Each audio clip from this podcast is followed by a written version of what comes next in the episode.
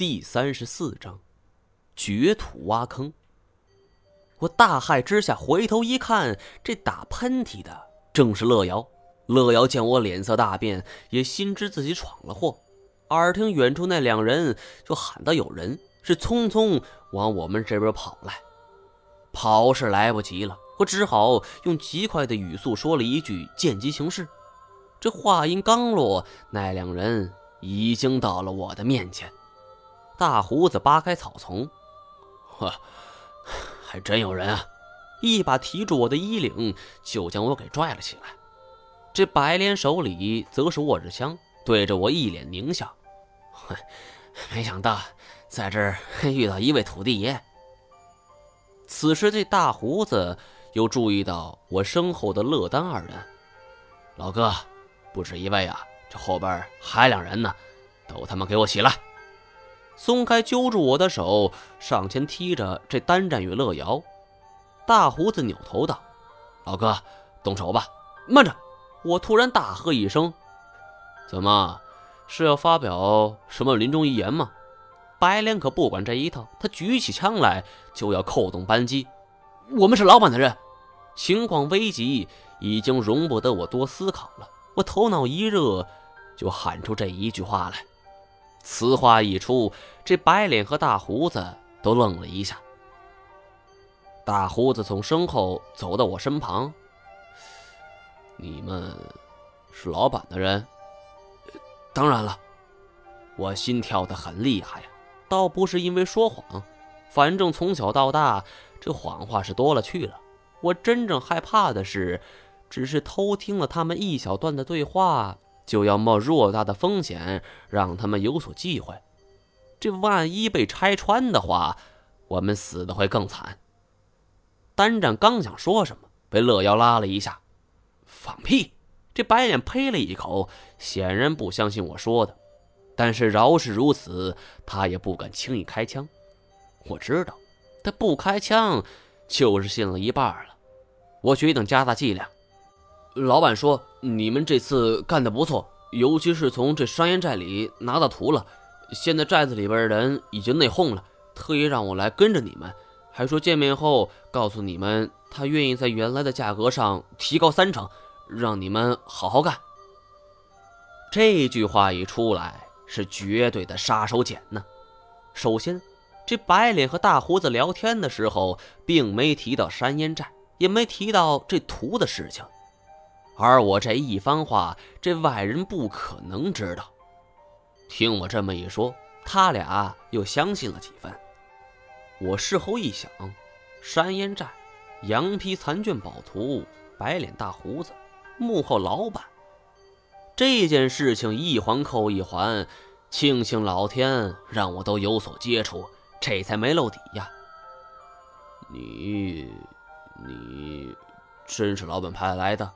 大胡子犹豫地问：“听他这么说，我知道他们已经上钩了，索性底气十足道：‘那还有假？只不过你们了解老板脾气，他不相信任何人，所以我们才没马上现身。’这纯粹是我推断出来的。这白脸和大胡子刚才提到过没有见过老板的庐山真面目，明显这是一个信号，这老板肯定不相信他们。而我这一句话。”自然让他们深信不疑。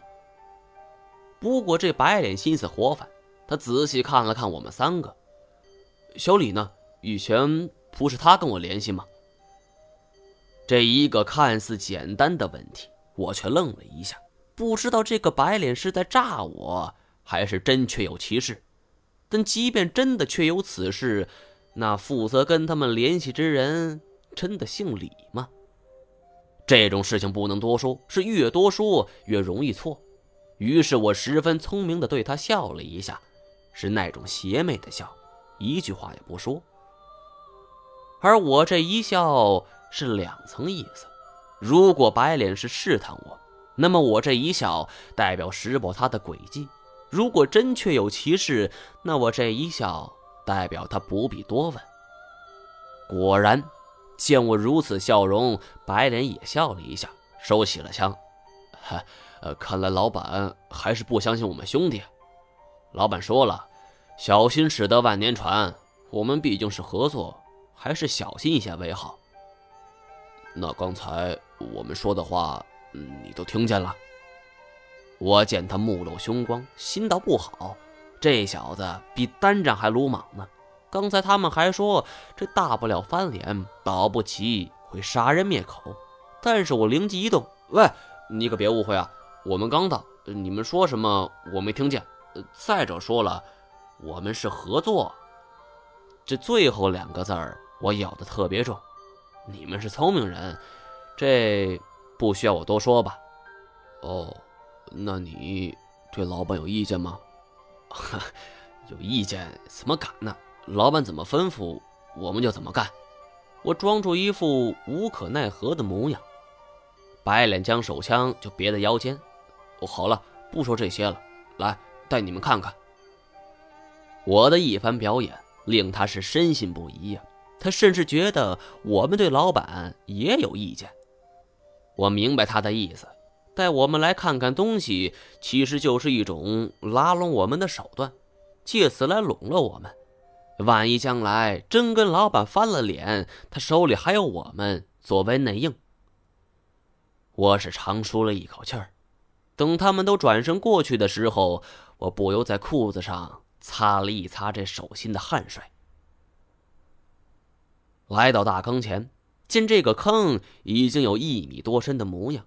却只是一个普通的坑，除了土壤碎石头，并无其他东西。